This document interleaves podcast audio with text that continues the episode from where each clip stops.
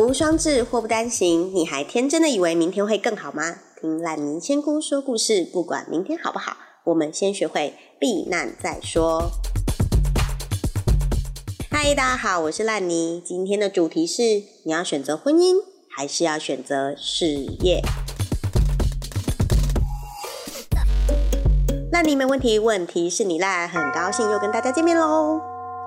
呃，今天我想要讨论的是，有一个女生，她说她老公的薪水不高，然后是个妈宝，就是什么事情妈妈都会帮她处理好。然后呃，已经三十岁了，如果薪水不够，如果家用不够，妈妈是可以资助她的，所以她基本上觉得活着没有什么问题。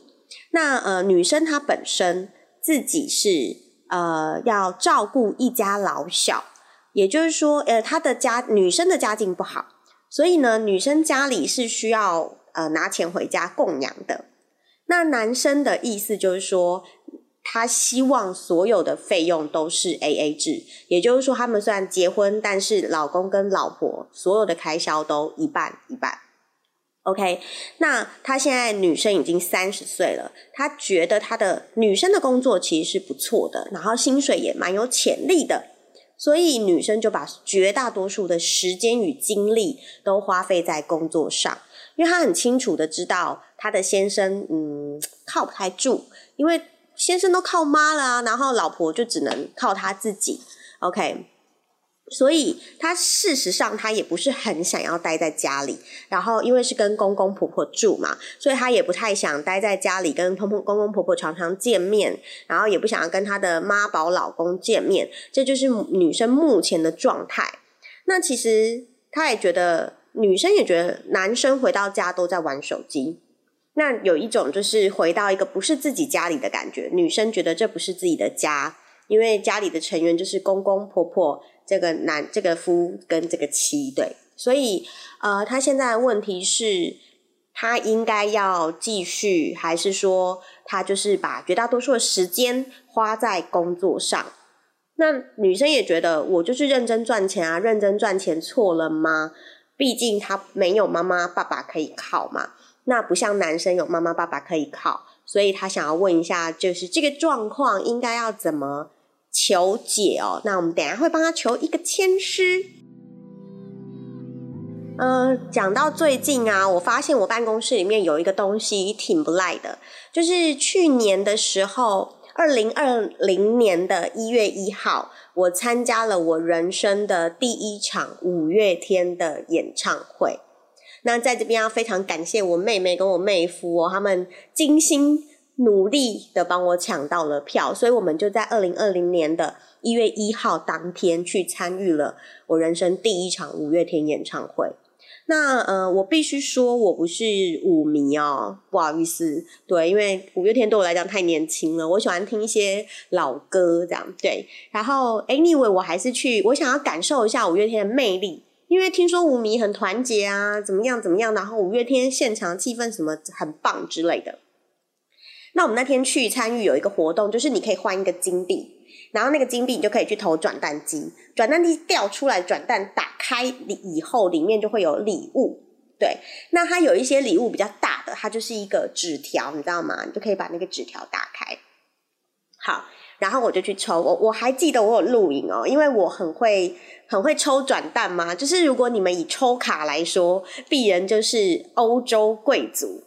对，然后如何证明我是欧洲贵族呢？我那天就真的录影，看看我到底会抽到什么礼物，你知道吗？我抽了之后，打开那个纸条，他写五月天真人公仔，然后我就想说，哦，好，就是个公仔，我就去换，然后。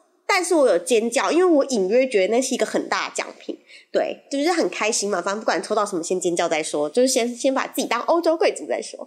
OK，然后我就去抽了，然后抽了，打开是五月天真人公仔，我还问那个兑换的人说这个是最大奖之类的嘛？对，然后它就是最大奖，然后所以就是整套五只五月天的真人公仔这样酷毙，对，然后它就一直放在我办公室的某个地方。对，然后我后来这几天，我的同事跟我说，这应该蛮值钱的吧？其实我也不知道，因为我不是舞迷。但是如果各位舞迷朋友们，你们想要购买那一组公仔的话，可以写信到我的信箱 muddy fairy 五四三八 at gmail dot com。你到处都应该找得到我的那个跟我联络的方式。OK，如果你想要这个五月天真人公仔，然后我就是在上面，就是在参与他的呃演唱会的时候抽到的。那我也不知道有没有限量，我也不知道。就是如果你有兴趣的话，欢迎跟我联络。好哦，大家有听过五月天演唱会吗？其实我觉得现场真的蛮感动的。我很喜欢看现场的演唱会，我觉得那个气氛啊，那个氛围啊，然后跟大家都喜欢这个人，然后一起唱这首歌，就是跟着你的偶像在一起，我觉得其实很快乐。然后，的确，我觉得五月天的现场是很有渲染力的，而且包含他们这几年的那个 MV 的制作上面，我觉得非常非常的有有创意，然后有概念。整体来说，其实为什么我会决定要去看五月天，就是他们这几年对于歌迷的回馈，对于歌迷的拥戴，好了，我觉得他们真的有把呃有把歌迷放在心上。对，然后所以也看了他们很多突破性的作品。我觉得在 MV 的方面，我真的觉得五月天有很多 MV 真的很不错。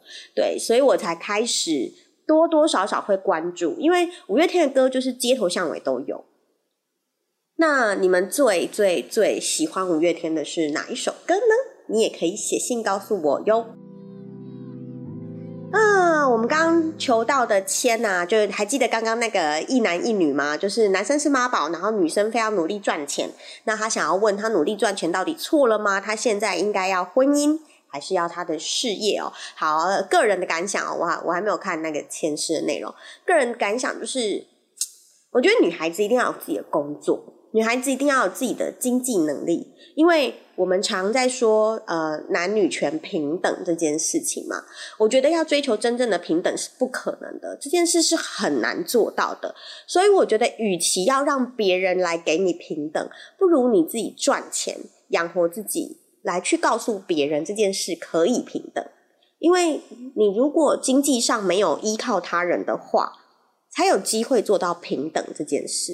所以我觉得其实这件事是很重要。那你如果问我要婚姻还是要工作，我当然会选要工作啊。这是，但是这是我啦，因为我觉得仰仗别人活着这件事情是很辛苦的。我知道这世界上有很多人能够仰仗别人活着，我觉得这是一个很棒的能力。如果有人愿意庇护你一辈子，让你吃穿不愁一辈子，我真的觉得那是一件很棒的福气。那通常这种福气只有我们的父母会给予我们，就是我觉得许多父母对于孩子真的是无私的爱、无私的给予，只要他给得起，他认为可以，他一定都会给。我觉得你要在现实生活中找到另外一个人无私的爱你，本身这件事没有那么容易，所以我还是会觉得，如果你有自己赚钱的能力。这是最可靠、最保险的，因为就是靠自己最牢啊！就是这么多警示名言，这么多经典名言都在告诉你这件事情。OK，所以在我来说，我觉得一个好的工作，一个有稳定、有发展、有前途、有潜力的薪水跟工作，是很值得好好珍惜的。那至于你的先生，你有没有办法跟他沟通？我觉得这要看你想不想跟他沟通。我觉得其实，当然就是有妈的孩子像个宝这件事是真的。那你要看看，就是这个妈宝有没有影响到你的生活？如果没有，我觉得 OK。那他每天只会打手机，我觉得这是可以沟通的。你一开始爱上他的时候，他就是这个样子吗？你可以去回想一下，你们以前是什么样的。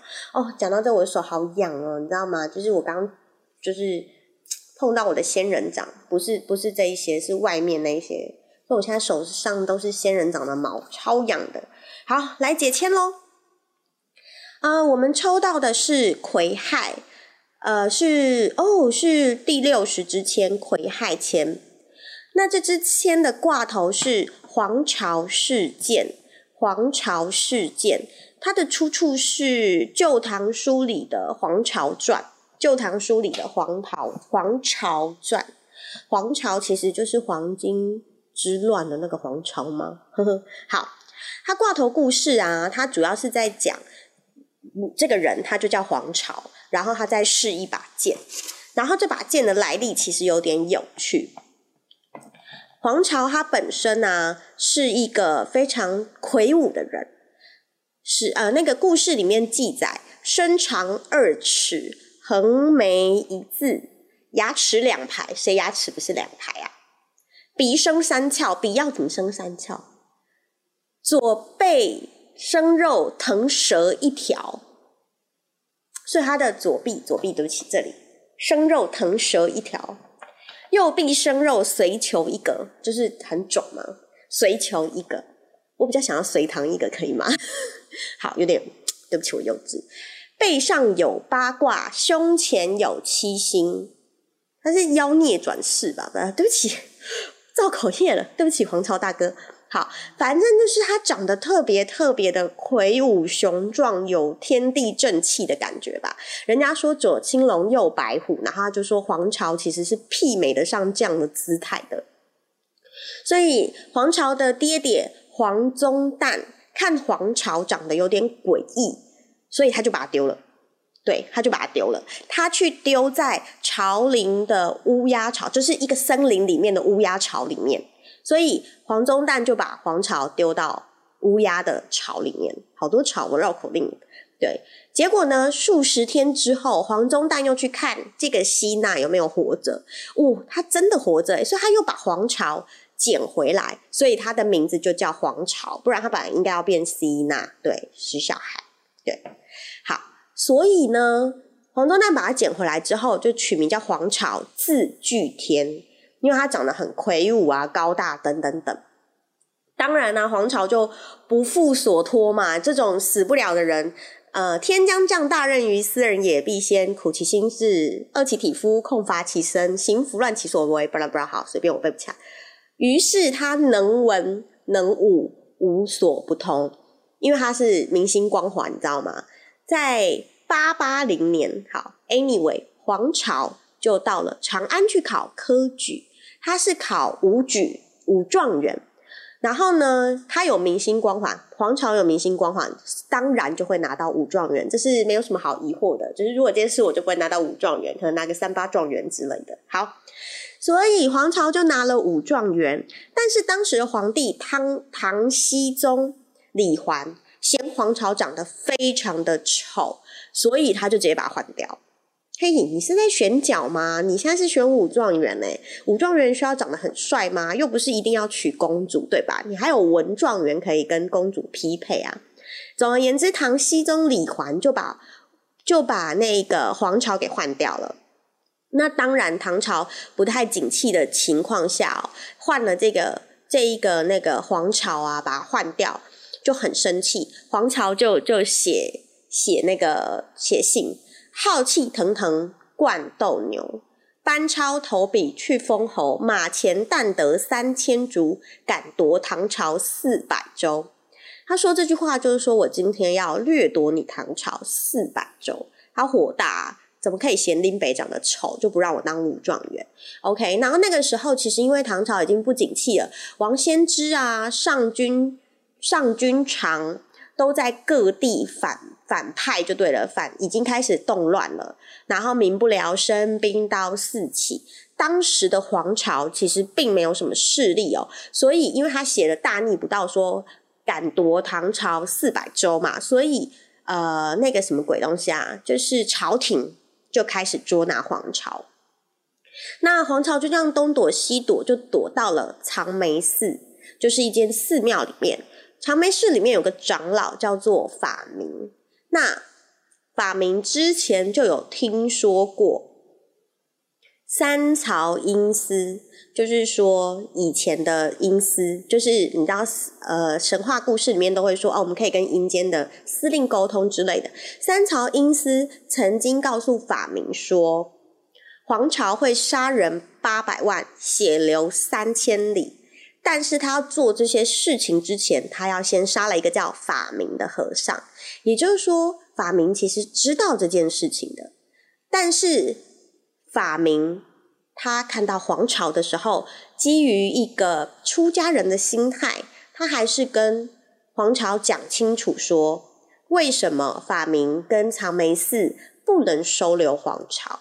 他告诉他，你将会，呃，法明跟黄巢说，你将会杀人八百万，血流三千里。那黄巢就跟他发誓，我绝对不会杀了法明，对我绝对不会杀你，我也不会杀长眉寺中任何的僧侣，对。但是呢，这事情就这样发生了嘛，所以法明就想说，好，那我就收留黄巢吧。所以法明收留黄巢之后呢，他也相信黄巢一定不会杀僧呃寺里的任何僧侣。其实黄巢并不是一个坏人哦，那他就是其实在这个寺庙里，也就是躲了一阵子。于是，在五月十四的时候，黄巢在寺庙里遇见了一位仙女。仙女拿着宝剑对黄巢说：“无奉上方款令，差吾下来，就是差遣我这个仙女下来，送一个宝剑给你，送给黄巢。此剑能够杀人八百万，血流三千里。OK，关键的武器出现了。黄巢在阴司的说法里面，黄巢会先杀了法明，然后这把剑就可以杀人八百万，血流三千里。”好，五月十四，黄巢拿到了剑。五月十五，他就想要试剑，但是他又想到法明长老说的话，所以他就跟法明长老说：“你们大家都去躲起来，我在试剑，以免黄巢的剑误杀了任何人。”好，法明长老呢就 OK，他就带着大家各自去躲起来。那他也想说啊，就是法明长老也不知道躲哪里啊，躲这里也不是，躲那也不是，他就看到了一棵大树，这棵树已经好几百年了，所以法明长老就觉得我躲在树里面好了。哎，我觉得好像有危险，危险，你说跑到树里面去躲起来啊，长老。对，你应该知道后面发生什么事了吧？对，法明长老就躲到了树里面，躲在他那个树干里面。然后黄巢不偏不倚的就想，我不能砍人，我就来砍树，而且这棵树这么坚固，我练完这把刀，我就要去消灭大唐。我跟你说，黄巢仍然是个好人呐，他就是要消灭大唐，拯救百姓。于是庙里不能杀生，我就去外面试剑，然后我就去，然后就对着那棵老树这样噗噗砍了一下。Sorry，手起刀落，法明的人头就这样掉了。这就是命，这就是皇朝事件这个故事最想要讲的事情，就是我们其实都知道，但是事情还是会这么发生。好，OK，这就是这个签诗的故事。那我要来解签喽。我们先想想看，哦，我要来念签诗了。这个签诗是这样子的。月出光辉本清极，浮云总是碧阴色。户内用心在作福，当官分理便有意。月出清哎，月出光辉本清极，浮云总是碧阴色。户内用心在作福，当官分理便有意。OK，那这个签诗啊，我们现在讲这个女生求这支签好了。如果呃整体来说，它里面有几个字你要比较小心的，就是浮云啊、遮蔽啊、阴色啊、阴天的颜色，就是比较阴暗的颜色，所以这些都是在表示你现在的状态。那你本身来说，月出光辉比较像是你自己会发光。然后本来就是清吉的清新啊、福气啊、吉祥啊，也就是说，在这个事件里面，不太有，例如说你的老公、你的爸爸、他的爸爸妈妈、你先生跟你的婆家们，应该是不太对你有意见。但是里面还是有一些浮云啊，然后碧啊、音色这些东西，是你 maybe 不知道的事情。或许就像你说的，呃，你先生跟妈妈，因为妈妈一直在资助他，那他什么事情都要跟你 A A 制，是不是他有欠妈妈债务，或者是他其实有在固定还妈妈钱？或许你不知道，但是基本上你们来呃这个家庭来说，目前对你其实也没有什么太不满意的地方，你们之间也没有什么太大的问题。我觉得应该就是没有沟通吧。那后面讲到户内用心在做福哦，其实就是可以想一下，呃，如果你们这个家庭里面沟通变好的话，事情变顺畅的话，会不会有所起色哦？因为其实是有在做福的呃成分在，就可以再再多做一点，可以做得更好。那当官分离变有益，其实就是我们来看哦，这些事情努力之后是会有益处的。所以也就是说，你目前的状态。我觉得以以那个以家运来说啦，我觉得是可以的。那经济经济的话，就是抽到这支签，就是会因为金钱而吵架。那你们现在的确就是，我觉得呃，其实没有什么好吵的。我觉得讲清楚，然后里面有讲到呃“官”字，“官”字有两个口，所以你们会去争论谁是对的。但是以我来解这支签，我觉得其实还是这支签是有往好的走向去的方式哦。例如说，当官分离，也就是说，好，你们都觉得公说公有理，婆说婆有理，于是你们不如就把话说清楚。A A 制可以，例如说你赚三万，你先生赚两万，你们就二比三的比例下去支出你们的收入，就是你们的 A A 制，那各自的家各自养。那因为你们住在公公婆婆的家里，是不是要适度的付房租，还是怎么样？对我觉得其实把规矩定好，因为我觉得听起来你们是有机会定规矩的，因为 A A 制这件事情你们都敲得拢了，那我觉得定一个规矩对你们来讲应该是没什么问题。也就是说，在这个这个家里面，目前看起来你们只要讲清楚，你们就有机会和气，或者是走出一个比较康庄的方向哦。那如果你问我说要事业还是要婚姻的话，这只以以我现在来看，也没有到一定不要婚姻，因为我觉得这是两码子事情，你能不能跟家里谈好，这是一个。那你要不要这个事业？在事业来讲，我一定是劝你们要的嘛。但是抽到这支签的话，是不建议换工作的。那你现在说你原本的工作就是非常的稳定，而且前途看好的话，那我觉得这支签来说，就是第一不要换工作，第二不要做生意，因为有浮云，做生意最怕如浮云一般呢。而且你就是阴暗的颜色，就是会有你不知道的事情，就是怕你会呃吃羹吧。就是因为你不熟悉这个产业，或者是不熟悉当老板的话，那我觉得就是照你原本的工作，你说有潜力、有有有呃升迁或者是薪水有潜力，那就留在原本的工作。那至于呃婚姻跟事业能不能兼顾，是可以的。我觉得定好规则讲清楚就没有问题。我觉得你跟你老公还是有机会的，那看你要不要试试看？你觉得呢？让我们来看看今天的烂泥语录。今天的烂泥语录是什么呢？好好活下去，因为每天都会有新的打击。嗯，好。另外一句是：你以为他不会表达，其实他就是不爱你。好，为什么选这两句呢？你知道，其实我们常常说明天会更好。其实你觉得明天一定会更好吗？我觉得不一定哎，就是有很多事情不是我希望它变很好，它就会变很好。虽然我常常都会心存善念，然后告诉我自己说明天一定会过很好。Anyway，呃，对我觉得人生就是这样哦，就是你每天都会有新的打击出现，那只是打击是大是小。这不是我们能决定的，那所以我们每天不如就是快快乐乐的活着，反正每天都会有新的打击啊，每天都会有很可怕的事情发生，所以你也不用愁眉苦脸，就是觉得自己很悲催，什么没有。我觉得你就是乐观的看待每一天，平静的看待每一天，然后期待每一天都是会有新的打击，然后你每天都可以克服它。我曾经有一年，我我跨年的时候，我跨年的时候都会许一个愿望，就是。我希望明年可以怎么样？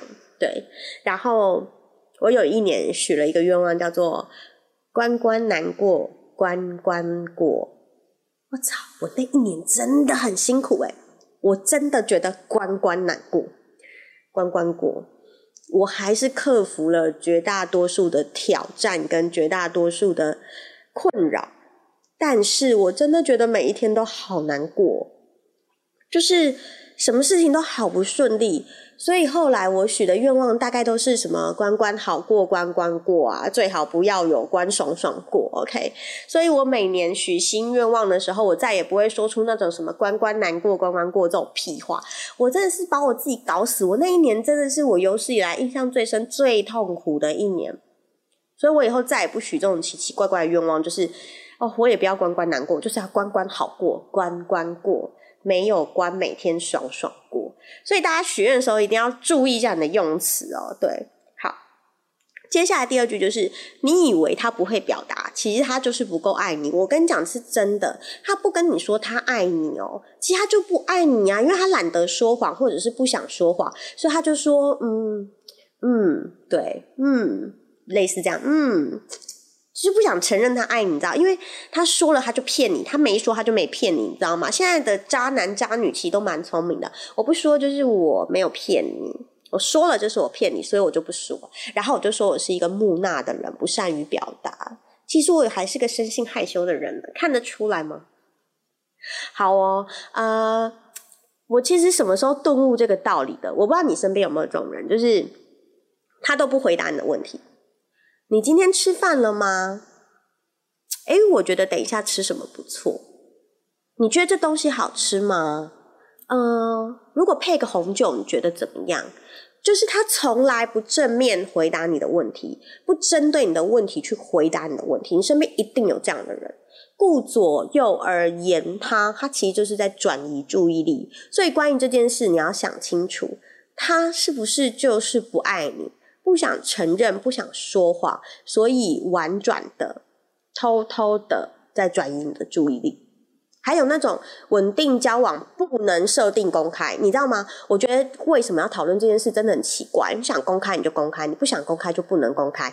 但是你设定不能公开，就是很奇怪。为什么交往不能设定公开？我觉得你到底想要逃避什么？有什么是不能让人家知道的？我不是说交往一定要公开哦，你懂我的意思吗？你可以交往，你可以不公开，但是你不能规定我不公开。OK，一份规定不能公开的感情，一定有它奇特之处。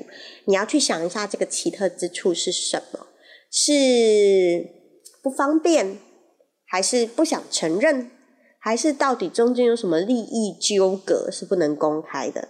但是，亲爱的你们，我觉得人生活着很累，所以不要去做太复杂的事情，让彼此更累。以上我说完了，今天的节目就到这里了。我是烂泥，烂泥没问题，问题是你烂。如果有什么问题，欢迎写信来给我，我会帮你求一支签，告诉你我的看法跟签师的看法哦。期待下次再与你们相见，拜拜。